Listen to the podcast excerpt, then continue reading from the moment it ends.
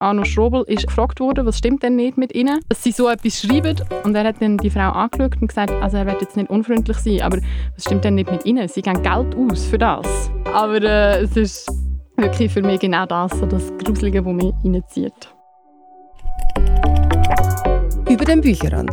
Zu verschiedenen Themen schauen wir mit unseren Orel Füßli ExpertInnen in Bücher hinein, aber auch über den Bücherrand hinaus.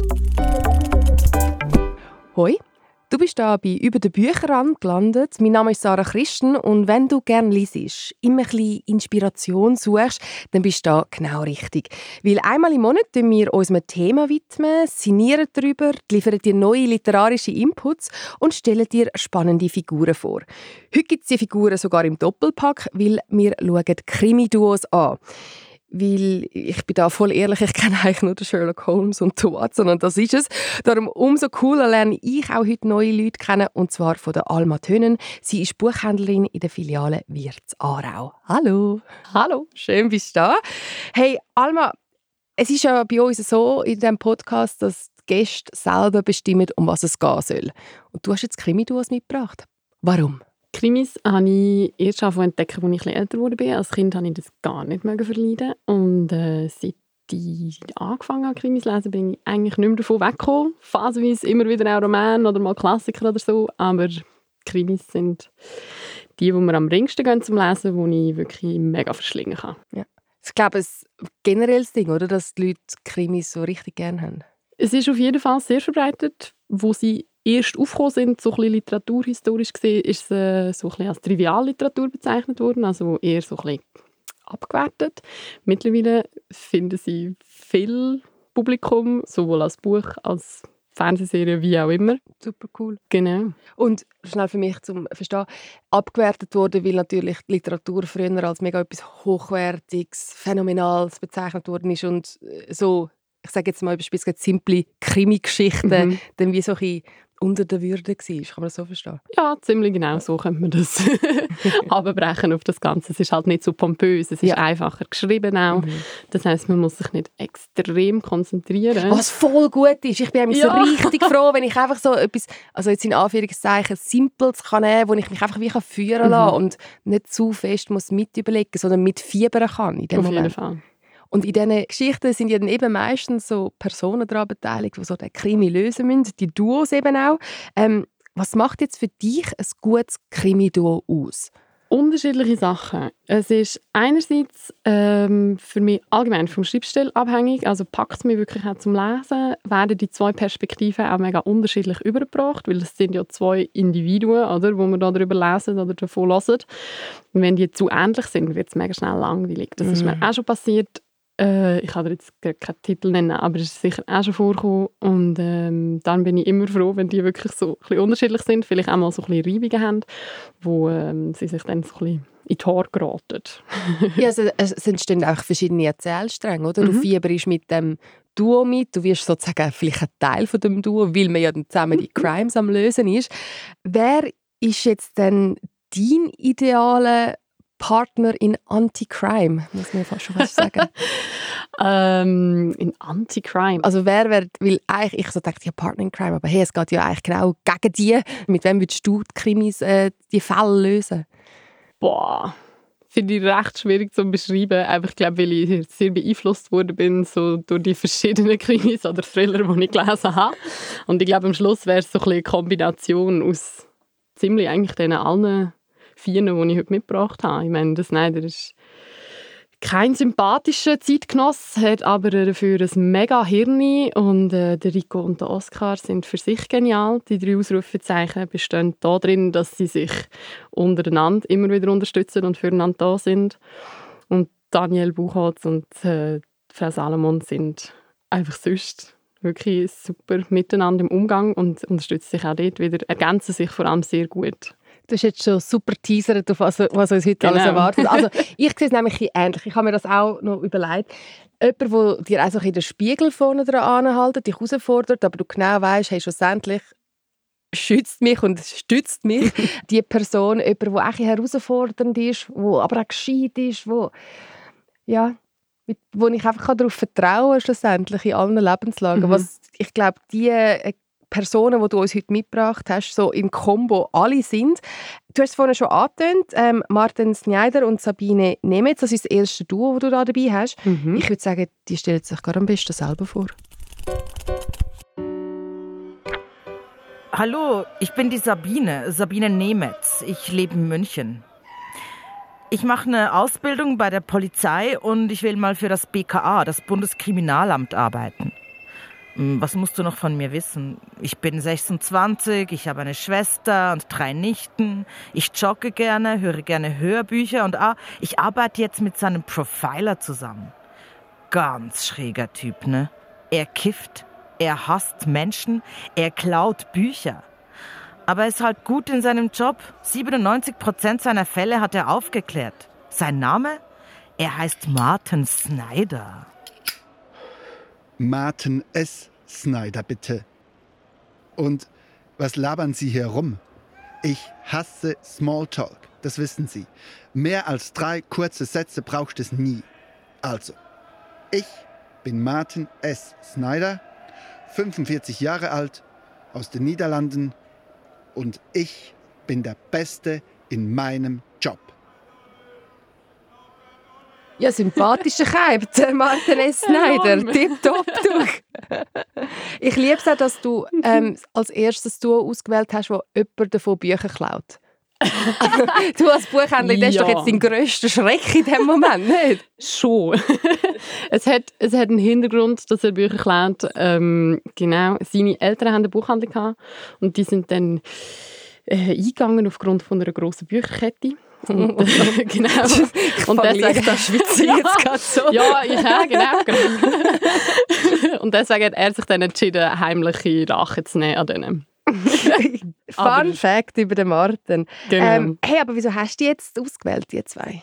Hey, ich habe das Duo entdeckt äh, letztes Jahr und habe alle Bücher am Stück durchgelesen. Es hat mich so reingezogen. Wie viele gibt es? Wie viele Bücher? Sieben Bände. Mhm. bisher, vom, von meinem Bauchgefühl her, ist der letzte so ein, ein abschliessender, mhm. aber äh, offiziell ist es nicht. Ich weiß es effektiv nicht.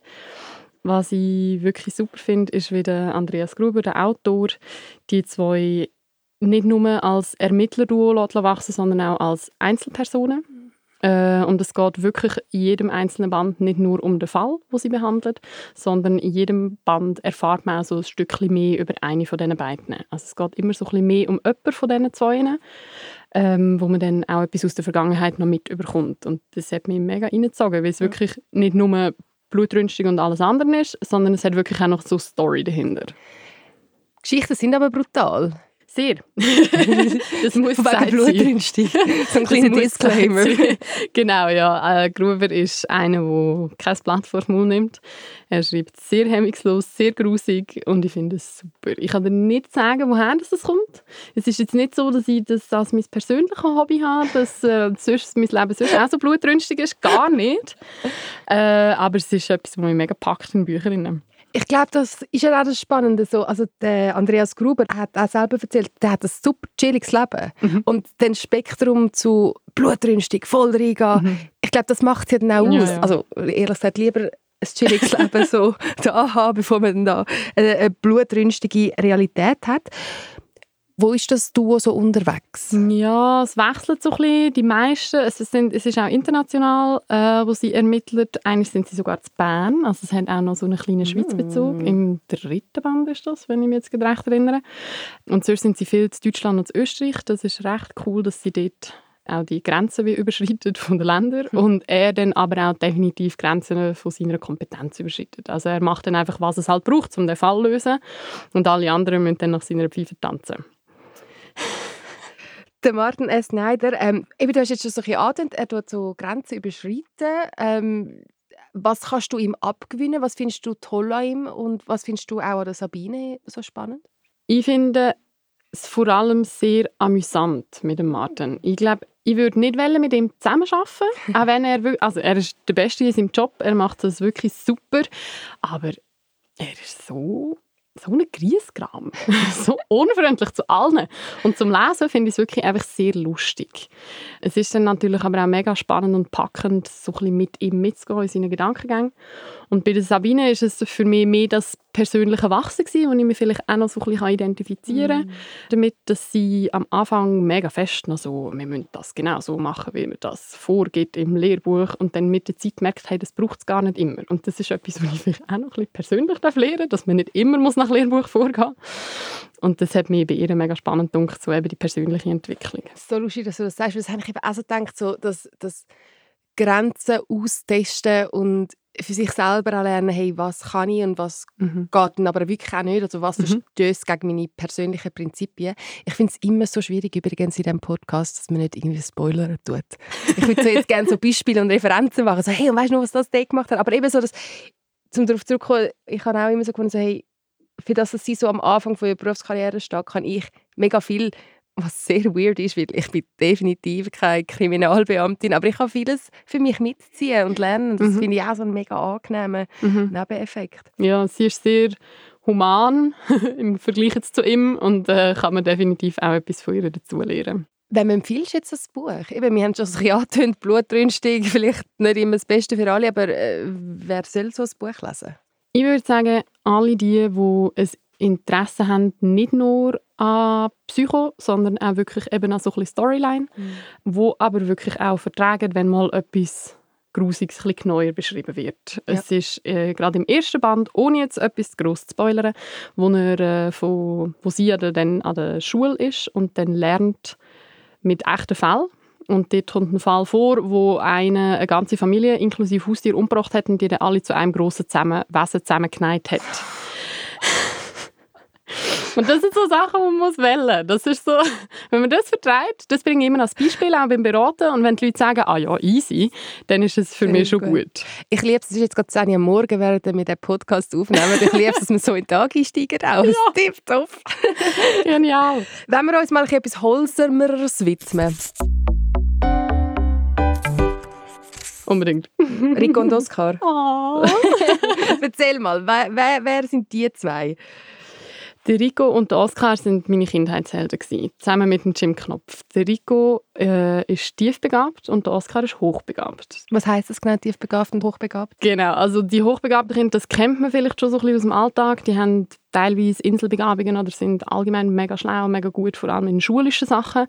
Äh, und haben dann teilweise dafür so ein Probleme mit den sozialen Interaktionen. Und der Rico ist tiefbegabt. Das Wort gibt es, soweit ich herausgefunden habe, nicht wirklich. das kennt man nicht so. Aber ich finde, es beschreibt sich eigentlich von selber. Also er ist so ein das Gegenteil von hochbegabt. Er ist nicht doof, er vergisst Sachen nicht extra, beschreibt sein Hirn als ein Bingo-Trommel in seinem Kopf und die dreht sich und dreht sich und dreht sich und zwischendurch geht halt der Kugel raus. Leider weiß er vorher nie, wenn und wo. Und darum kann er es auch nicht rückverfolgen. ja, genau. Es ist so cute. und was machen jetzt Rico und Oskar? Die treffen sich, äh, weil der Rico eine, eine Fundnudel sucht. Äh, er hat eine Nudel gefunden und muss dann quasi eine zweite finden, weil die erste ist verschwunden. Die hat jemand gegessen, wo er angefangen hat zu ermitteln woher das die kommt und sie treffen sich dann, wo er die nächste Fundnudel sucht und werden dann eben so ein bisschen Partners in Crime dann wirklich im ersten Band. Sie versuchen den Mr. 2000, den Kinderführer von Berlin, aufzuspüren. und es ist wirklich, es ist super und ich muss jetzt sagen, dass der Andreas Steinhöfel das so genial gemacht hat. Er hat alle, auch nur die kleinsten Nebenfiguren, haben so viel Charme und so viel mm. Charakter, mm. dass es wirklich nur toll ist zum Lesen. Auch für die Erwachsenen, wenn sie es ihren Kindern vorlesen. Ich finde, dass eh, man viel mehr wieder Kinderbücher lesen mhm. Nicht? So. ja, logisch. Das ist wirklich gut. Du schaffst, du schaffst ja ähm, bei den Kinderbüchern, also genau. so, das ist ja die Genre aktuell, wo du mhm. schaffst. Ist, wie, wie, wie, oft triffst du Erwachsene an bei dir, die hey. das lesen wollen? Ja, selten. Es ist weniger, dass die Erwachsenen kommen und sagen, ich möchte jetzt wieder mal das Kinderbuch lesen. Mhm. Was immer wieder vorkommt, ist, dass sie etwas suchen, wo sie ihren Kindern vorlesen können. Mhm. Wo dann aber nicht auch total langweilig ist für sie. Ja. Also jetzt so als Beispiel, meine Eltern zum Beispiel hatten mir kein Sternenschweif vorgelesen. Das ist Zaubereinhorn. Das ist super für mich, aber es ist nicht so interessant für die Erwachsenen. Und ich finde es auch für mich als Buchhändlerin mega cool, die Bücher rauszuspüren und rauszusuchen, wo wirklich auch die Erwachsenen etwas davon haben.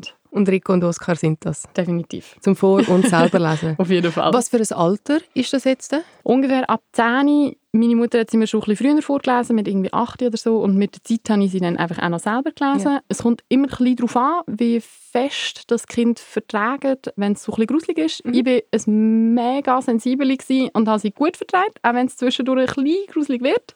Vor allem dann gegen Schluss zu. Aber sie sind wirklich ab 9 oder 10 sind die tiptop lesenswert. Ich habe mich jetzt gerade so zurückversetzt gefühlt, wo du so gefunden hast, ja, die 2000er und die Fundnudeln. Du hast einfach so, so viele random Sachen angeguckt, wo ich wie so habe, ja, eh, macht mega Sinn. Ich verstehe alles, was du sagst. Und ich finde sowieso, Duos lernt man auch mega viel über Freundschaft. Ich finde, das ist eben mega schön jetzt eben für Kinder. Und dass eben so unterschiedliche und so äh, unterschiedliche Charaktere auch sehr gut miteinander können zusammen funktionieren. Voll. Ja, mega. Die zwei sind so unterschiedlich.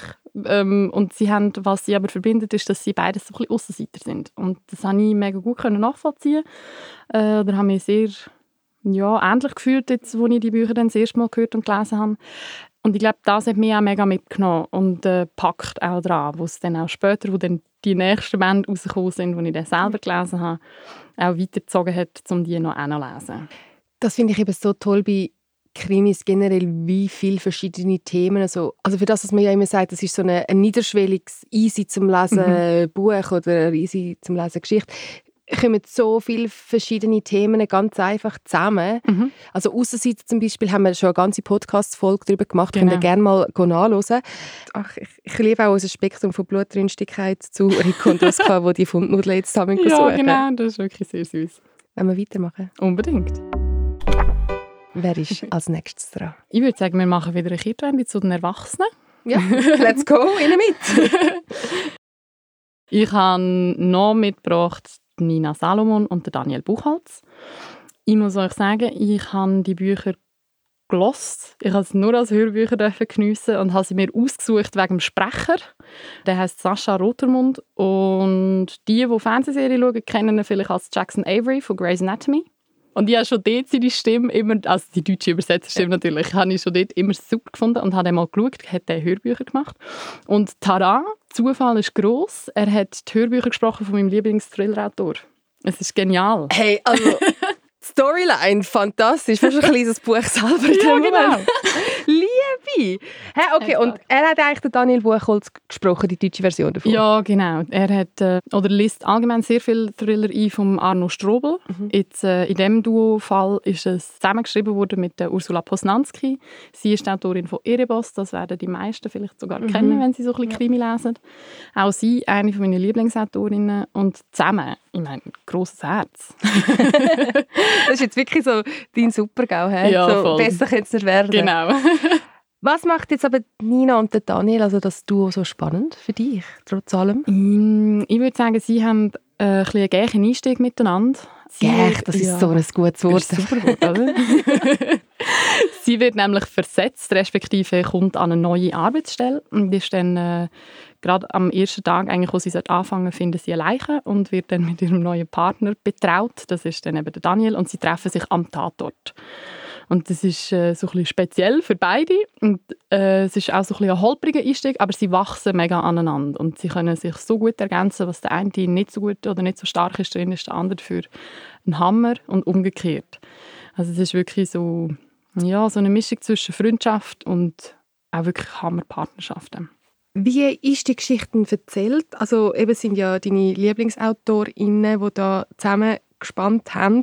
Äh, was macht es denn so gut, die Geschichte? Weil jetzt, was du mir jetzt gerade erzählt hast, ist so, ja eh, macht Sinn, die Storyline, habe ich aber Mhm. schon mega oft gehört, Mhm. oder kann man auch sagen. Also was macht es da jetzt so gut?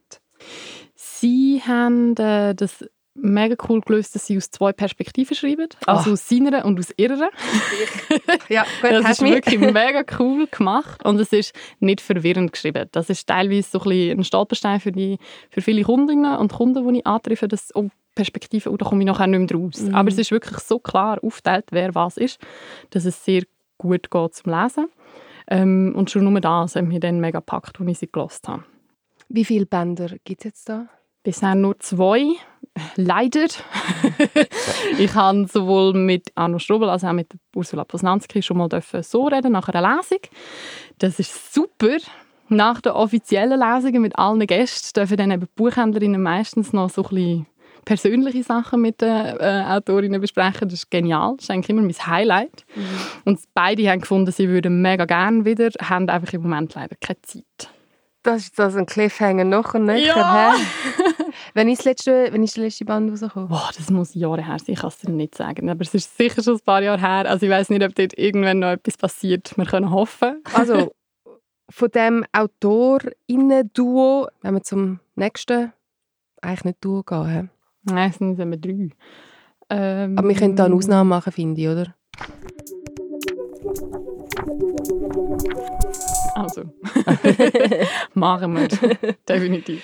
Genau, wer ist da dabei? Ich habe die drei Ausrufezeichen mitgebracht. Und zwar nicht nur, weil ich die eher gelost habe als Kind und gelesen habe, so, äh, als die drei Fragezeichen, mhm. sondern auch, weil es schon so viel Aufmerksamkeit gibt auf die drei Fragezeichen, dass ich gefunden habe, heute bringen wir mal Detektivinnen mit. Genau, das sind ja Detektivinnen. Die drei Fragezeichen kennen wir und lieben wir, glaube ich, alle. und jetzt gibt es die drei Ausrufezeichen. genau, die Ausrufezeichen. Ähm, hey, für die, die es vielleicht nicht mitbekommen haben, ähm, willst du mal erzählen, was, was da genau gelaufen ist, was das für eine Adaption ist? Die drei Fragezeichen gibt es schon länger, viel länger als die drei Ausrufezeichen und ist im gleichen Verlag erschienen wie die, die drei Fragezeichen. Der Kosmos hat dann irgendwann entschieden, dass sie auch noch möchten Mädchenfiguren reinbringen. Mhm. Die haben nichts miteinander zu tun. Das sind zwei unabhängige Buchreihen. Sie heißen einfach fast gleich. Äh, und sie haben wirklich einfach so ein weibliches Pendant quasi dazu geschaffen. Und was macht es jetzt gut für dich? Weil es gibt immer wieder so die Stimme, die sagen, oh, also das ist noch ein ganz anderes Thema, wo wir, ich glaube, jetzt keinen Platz haben in dieser Folge. Aber so, ah, weibliche Adoption auf etwas, was es schon gibt, mega blöd. Mhm. Was macht es jetzt da gut? Ich finde, die drei Mädchen ergänzen sich super. Sie sind lustig, sie haben auch immer wieder so ein Lampen. Und ich glaube, das Adaptionsthema hat, ist dann noch nicht so ein Mega-Thema gewesen. Vor allem gerade bei Kindern. Ich hätte jetzt gesagt, etwas um die 2000er sind die rausgekommen. Mhm. Aber ich bin nicht ganz sicher. Es kann sein, dass es ein paar Jahre später sind. Ich weiß nicht, ob das dann schon so ein Mega-Thema war. Da hat es mich noch umgegeben. Aber, aber äh, ich habe wirklich das Gefühl, das ist vor allem einfach auch bei Kinderbüchern jetzt nicht mega ein Drama. Ich finde auch, sonst muss man so ein bisschen aufpassen. Mhm. Aber ähm, da finde ich es jetzt gut okay. Was waren denn die Rückmeldungen? Gewesen? Also wenn die Eltern jetzt eben kommen, die vielleicht mit den drei Fragezeichen aufgewachsen sind, mhm. wie sieht es aus, wenn es um die drei Ausrufezeichen geht? Meistens sind sie froh, dass sie ihre Töchter dann auch noch etwas empfehlen können, wo sie selber so in dieser Art kennen. Mhm. Und wenn die Kinder dabei sind, dann versuchen sie aber trotzdem manchmal noch so ein bisschen, ah, willst du nicht das, was ich auch schon gelesen habe? Ah, wirklich? Ja, ja. und die sind dann aber meistens so, hm, passt gerade, ich nehme lieber die drei Ausrufezeichen. Cool, liebe ich. Was gibt es denn da für Fälle, wo, wo sie da so lösen müssen, können, wenn, sollen? Es ist relativ breit gestreut, finde ich. Sie reisen, glaube ich, mehr als die drei Fragezeichen. Sie sind äh, teilweise auch in den Ferien, wo sie dann mal finden, oh, jetzt brauchen wir mal eine Pause von dem ganzen Ermitteln. Und das klappt natürlich extrem nicht. Liebe. Das klappt natürlich extrem nicht. Also es ist alles dabei, von ähm, die verschwundenen Ponys, die wieder aufgeführt werden, so äh, beim, beim ersten Band, den ich hier gelesen habe, sind sie auf einer, ja, so in einer Art Modelagentur verwickelt, wo sie dann dürfen so selber so ein ausprobieren, wie es ist, Model zu sein. Und dann passiert dort etwas, das hat dann viel auch mit Intrigen zu tun. Mittlerweile gibt es auch so Themen wie, wir müssen die geförderten Tiere retten, mit dem, zusammen mit dem Zoo oder so. Also es ist wirklich cool gemacht. Very nice. Also viel moderner adaptiert natürlich. Ja, sehr. Ich jetzt gesagt. Die drei Fragezeichen sind für mich auch ein mega guter Einstieg ins Lesen. Mhm. Das habe ich immer mega geschätzt. Also das, das ist ganz einfach gewesen und die haben mich so begleitet durch, durch mein Leben durch, dass ich eben heute zum Beispiel, also ich glaube, also ich hoffe, das ist jetzt nicht irgendwie so ein Geständnis und ich bin die Einzige, die das macht, aber ich glaube nicht. So, ich höre mega gerne die drei Fragezeichen Hörbücher zum Einschlafen. Das ist so Standard bei mir im Fall. Mhm. Ja, kann ich gar nicht relaten. Ich kann niemals zu so etwas Gruseligem einschlafen. ich lasse auch gerne Hörbücher zum mhm. Einschlafen, aber nicht die drei Fragezeichen. Das ist, äh, aber ich bin definitiv auch schon auf Leute getroffen oder halt Leute getroffen, die das auch machen und gerne machen und schon lange machen. Also du bist definitiv nicht die Einzige. Es ist einfach so Nostalgie irgendwie. Es ist so, die, so die, die Stimmen zu hören, wo, wo mich ja. schon seit eh und je begleitet haben. Aber es ist vielleicht so etwas Ja, aber es ist so, so etwas Vertrautes und so, so die Stimmen, die mich dann so in meinen Schlaf jagen. Und ich habe jetzt aber nicht eine Traumanalyse gemacht, was, okay. was nachher passiert von dem her. Ja, vielleicht besser. Gott sei Dank. Genau, aber ob Hörbuch zum Einschlafen jetzt oder einfach generell zum Lesen. Ich, ich frage immer so am Schluss so, hey, was hast du diesen Geschichten und Persönlichkeiten können abgewinnen Krimis vielleicht gar nicht mal so einfach, aber gibt es etwas bei dir? also bei den drei Ausrufezeichen war es der Zusammenhalt in meiner Freundinnengruppe. Wir mhm. haben die alle immer zusammengelassen. Äh, das war für mich ein grosser Teil. Gewesen. Und bei Krimis allgemein ist es für mich wirklich einfach so das reingezogen werden. Ja. Das habe ich bei keinem anderen Buch schon. Ja. Klar, ich lese einen Roman, ich finde ihn super, ich finde ihn packend, ich lese es von vorne bis hinten durch. Aber Krimi haben für mich so eine ganz eigene Anziehungskraft. Ja. Und äh, ich werde auch immer wieder gefragt, wieso. Und das finden dann teilweise die Leute auch komisch. Ähm, und an dieser Lesung mit Arno Strobel ist er das auch gefragt worden, was stimmt denn nicht mit ihnen, dass sie so etwas schreiben. Und ich finde, seine Antwort war so genial, gewesen, dass man das einfach herstellen kann und es ist beantwortet. Und er hat dann die Frau angeschaut und gesagt, also er wird jetzt nicht unfreundlich sein, aber was stimmt denn nicht mit ihnen? Sie geben Geld aus für das. und, und ich finde, das rechtfertigt es total, aber äh, es ist wirklich für mich genau das, so das Gruselige, das mich reinzieht. Sich dem hingeben, sich in einer Welt verlieren, sich so mhm. mitfiebern und auch so eine eigene visuelle Welt können aufbauen mhm. Total. Sich einfach mal ein verlieren. Extrem. Schauen kann ich das Ganze gar nicht. Ach, lustig. Ja, das ist wirklich... Ich habe letztens mit meinem Freund Zucker schauen und er hat das Licht abgestellt und ich habe gefunden, nein, wieder anstellen, geht nicht, kann ich nicht. Ist mir zu, habe ich Angst nachher. es ist wirklich, ich lese Andreas Gruber und ich kann Zucker nicht im Dunkeln schauen. Dann bleiben wir doch einfach lieber bei den Büchern. Alma, danke viel, viel mal, bist du da gewesen und hast mir die Krimi-Duos oder Trios näher gebracht. Hat sehr viel Spaß gemacht. Ich hoffe, euch hat es auch Spaß gemacht. Wir hören uns nächsten Monat wieder, wo wir uns LGBTQIA-Plus-Geschichten Autoren und Autorinnen widmet. Ich freue mich mega fest auf das. Darum wünsche ich euch bis dahin eine schöne Lesezeit. Bis bald. Über den Bücherrand. Jetzt auf Apple Podcast, Spotify und auf orelfüssli.ch.